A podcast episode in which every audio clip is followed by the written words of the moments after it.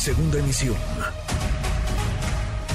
Manuel López San Martín, en MBS Noticias. El juicio que vive su ocaso, que se aproxima a la recta final, vale la pena hacer un corte de caja. Le agradezco estos minutos al periodista Ricardo Ravelo, experto en estos temas, temas de seguridad y narcotráfico, que nos ha acompañado a lo largo pues, de, estas, de estas audiencias, de estos testimonios, eh, de estas acusaciones. Eh, Ricardo, muchas gracias, ¿cómo estás? ¿Qué tal, Manuel? Buenas tardes. Gracias, como siempre. Muy buenas tardes. Eh, Ricardo, pues estamos ya en lo último. Está declarando el rey Zambada. Sabemos que hará lo propio la esposa de Genaro García Luna. Va a ser la única persona en testificar en favor de quien fuera secretario de Seguridad Pública de Felipe Calderón. Hasta ahora, ¿cómo ves las cosas? Hasta ahora, ¿qué, qué decir de lo mucho que se ha vertido en, esta, en este juicio, Ricardo?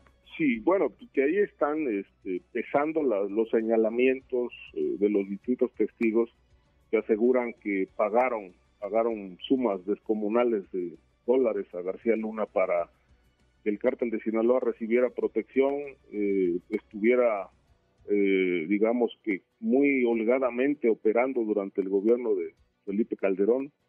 Pero creo que el, el, el juicio va cerrando este, tal como inició, este, con señalamientos muy directos de esta corrupción, pero sin mostrar evidencias, sin mostrar pruebas.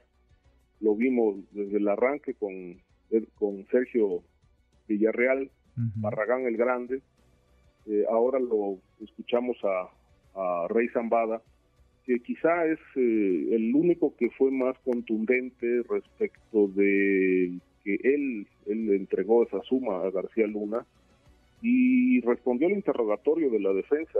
Cuando le pregunta si tenía pruebas, dijo que no, que no tenía pruebas, pero que sí estaba totalmente seguro de haber entregado 5 millones de dólares al, al exfuncionario federal.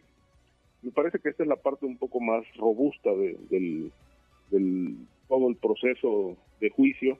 Sin embargo, eh, como lo hemos comentado a lo largo de estas este, este juicio en Nueva York, eh, pues hay muchas dudas respecto de si esto va a alcanzar para, para condenar a García Luna o bien para eh, al menos aplicarle o, eh, una pena menor, que yo creo que es, por donde puede inclinarse esta situación. Entonces, digamos, con los grimido hasta ahora hay pocos elementos de prueba, muchos dichos. ¿Qué tanto un jurado, digamos, si podemos tomar como antecedente quizá el juicio contra Joaquín El Chapo ¿Qué tanto un jurado se deja llevar por señalamientos, por palabras y no necesariamente por elementos de prueba? ¿Qué, diferencias ves, Ricardo, entre lo que en aquel momento se dijo y se presentó como evidencia y lo que ahora con García Luna se ha puesto eh, sobre la mesa en, en la corte de Brooklyn, en Nueva York? Es muy parecido lo que se vio en el, juicio del Chapo Guzmán con lo que ahora estamos viendo, ¿sí? señalamientos de todo tipo al Chapo pues se le acusaba de más delitos, entre ellos homicidios, además de narcotráfico, lavado de dinero. Es decir, la evidencia creo que estaba ahí. Estados Unidos tenía información de, la, fortuna de García, de perdón, del Chapo Guzmán, que está asegurada y que hasta donde se sabe México está solicitando regresen esos capitales. Es decir, ahí estaba la evidencia, una, una fortuna descomunal. Este, los señalamientos también, los muertos estaban ahí señalados este, por los testigos, es decir, había un poco más de, elementos eh, sólidos que llevaron al Chapo Guzmán a, la cadena perpetua. En este caso no vemos eso, vemos puras acusaciones que, bueno, pues este, lo mismo las pueden hacer criminales que no criminales. Pero yo insisto, subrayo, este, hace falta la, la evidencia, es decir, el que acusa prueba, dice por ahí una, una máxima, ¿no? Y, esto es lo que no estamos viendo, pruebas. Ahora, falta ver qué más tiene la, la parte acusadora contra García Luna, porque si hay, digamos, evidencia de, de cuentas, inversiones, este, movimientos de dinero, que entiendo que sí hay por ahí detectadas algunas sumas estratosféricas, pues bueno, García Luna tendría que, acreditar su origen de no hacerlo, bueno, pues ahí estaría una, un vínculo muy estrecho con el asunto de los pagos del crimen organizado.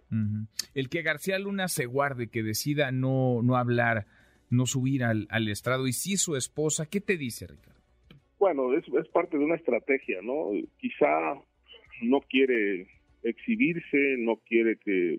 Es decir, ahí hay muchos elementos subjetivos que pueden, pueden este, inclinar a favor o, o en contra este, la situación del juicio, es decir, su actitud, su seguridad, su titubeo, eh, sus contradicciones, eh, todo eso puede pueden ser elementos que eh, podrían robustecer sospechas que ya pueda tener el, jurado este, y quizá él no quiere exhibirse en, ese sentido a ser estudiado en el comportamiento porque esto también dice mucho para ir confirmando hipótesis, eh, sospechas, etcétera. Y yo creo que el, hecho de no aparecer ni declarar en juicio, pues es parte de la estrategia.